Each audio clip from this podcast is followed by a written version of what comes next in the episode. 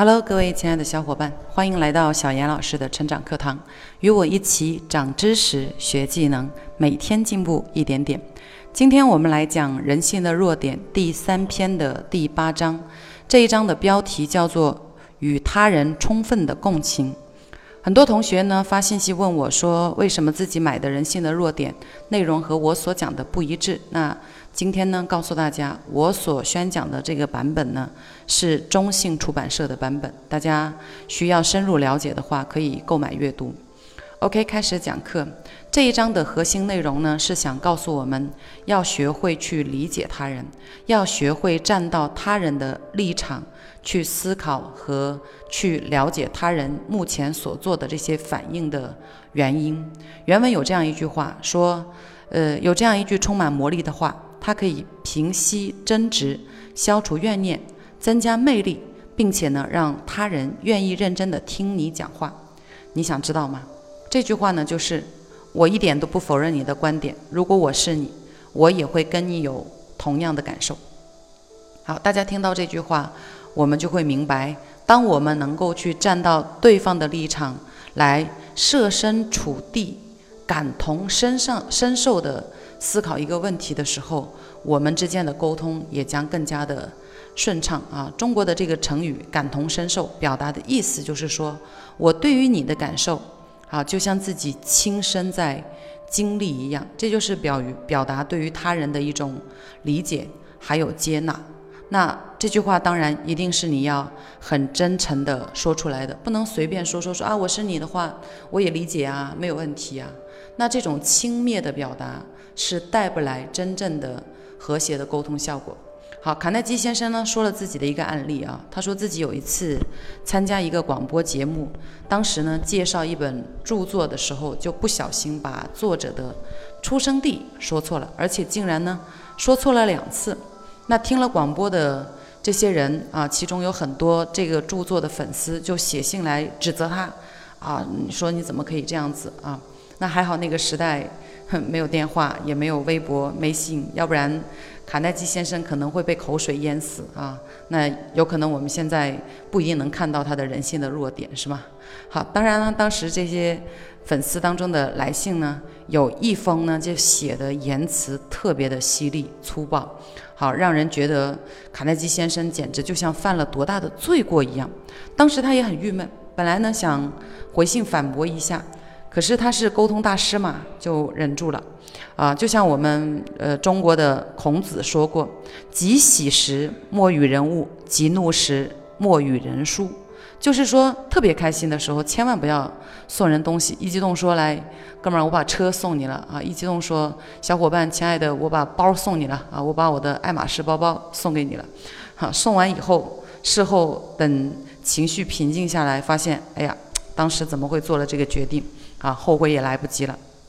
那特别生气的时候呢，也不要轻易的去给别人写信，因为呢，在呃愤怒的时候，很容易说出不该说的话，就覆水难收了，对吧？所以卡耐基先生呢，忍住了。啊，到后来有一次他去这位富人所在的城市，他就专门给他打了一个电话，并且说：“嗯，我是卡耐基，我要向你道歉。”我上一次呢说错了那位作者的名字，很羞愧，请您原谅。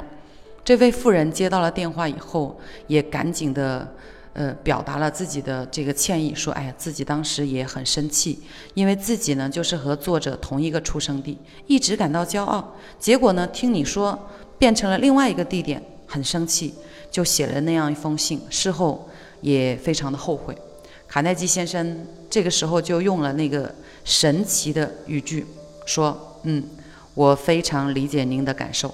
如果我是你，我也一样会很生气，并且呢，做出跟你一样的反应。”那位妇人别提有多感动了，说：“啊，卡耐基先生，您一定是个好人，我非常的欣赏您，很希望我们有机会多多的来往。”就是因为理解了对方的感受啊，两个人就化干戈为玉帛了，多过。多一个支持者啊，总好过多一个反对者，是吧？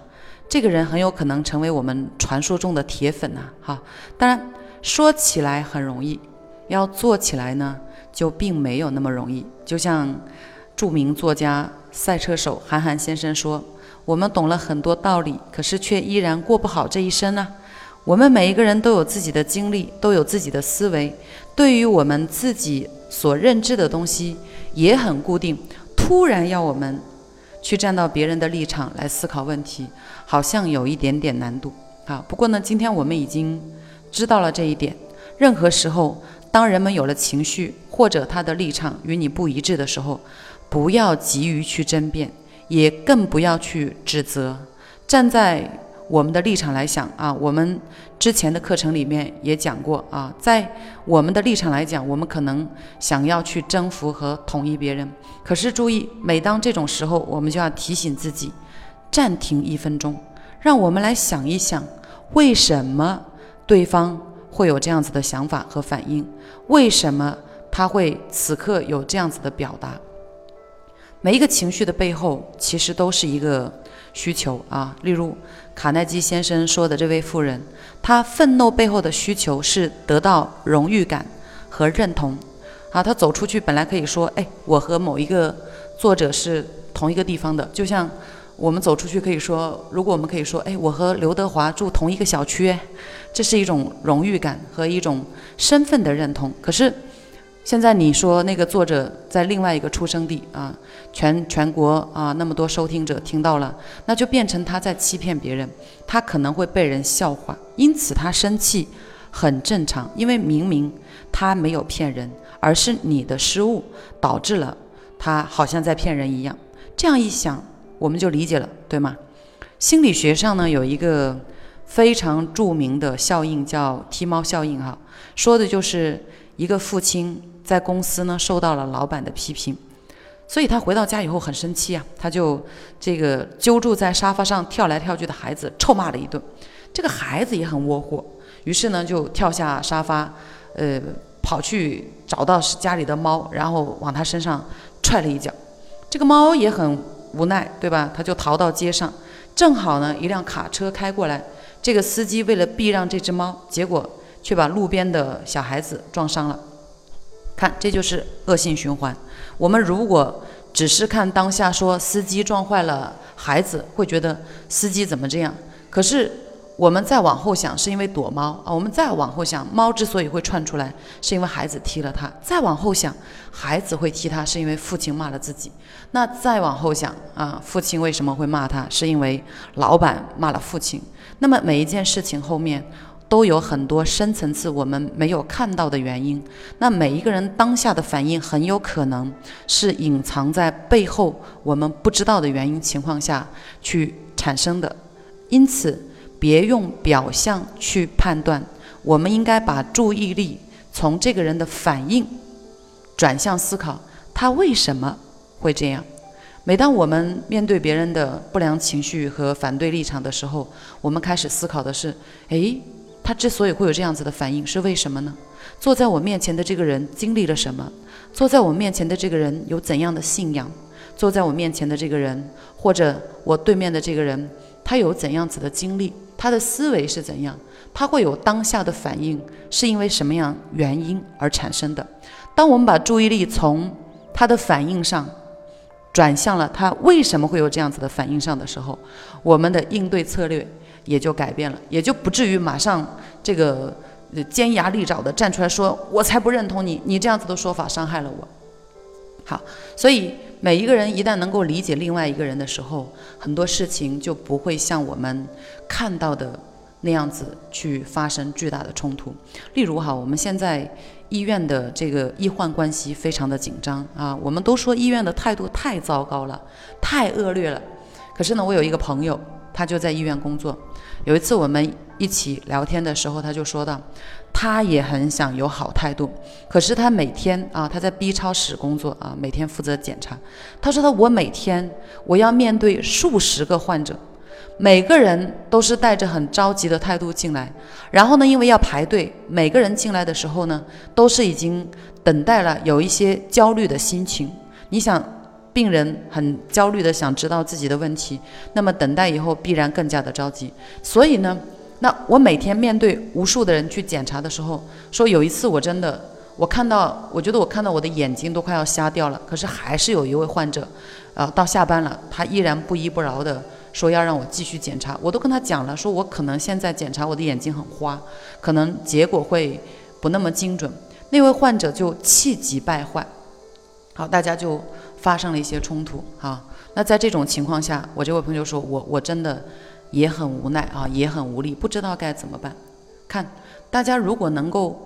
换一个角度去看待一件事情，我们可能就会更加的能够去理解这件事情产生的当下的反馈和反应。哈，站在双方的立场思考，才能够嗯有序的解决问题。纯粹去发泄情绪是不解决问题的。哈，呃，说到这个医患关系呢，顺便再讲一个案例啊。前几天我在。樊登老师的朋友圈看到一条信息，说在民国时期，梁启超呢因为生病了，就去呃治疗做手术，结果在协和医院竟然被切错了肾哈，而他的家人梁任公并没有因为这件事情呃去攻击协和医院，还在专门在报纸上发了一份声明，说我们依然支持医院，相信科学啊。那如果那个时候各位。他们一把火去把医院烧了，这个问题已经发生的问题不仅不会解决，而且也就不会再有今天救死扶伤无数的协和医院了。啊，所以相互的理解多么的重要，站到对方的立场思考一下问题多么的重要。小到我们可以多交一个朋友，大到我们可以拯救一个医院。我们始终要记住一点哈，就像在书当中。呃，卡耐基先生说的，说你不是一条响尾蛇，唯一的原因是你的父母不是响尾蛇。你呢，不会跟牛接吻，不会认为蛇是神明，唯一的原因也是因为你没有生在印度啊，你不是印度人，所以背后的原因决定了。我们当下的反应，下次当我们面对他人沟通的时候，心中始终要想到一点：每个人都希望获得理解，每个人都有他自己的思维，都有他自己的经历，都有他不为人知的背景。他们希望得到你的认同，请记住这句话啊！每当我们出现对抗意见，或者我们立场不一致，对方有情绪的时候，我们要说。我理解你现在的处境，我也认同你的感受。如果我是你，我一定也会有跟你一样的感觉或者反应。OK，今天的这一期节目呢，就分享到这里。如果你是喜马拉雅的听众呢，欢迎来添加我的个人微信五幺二幺七幺五六八。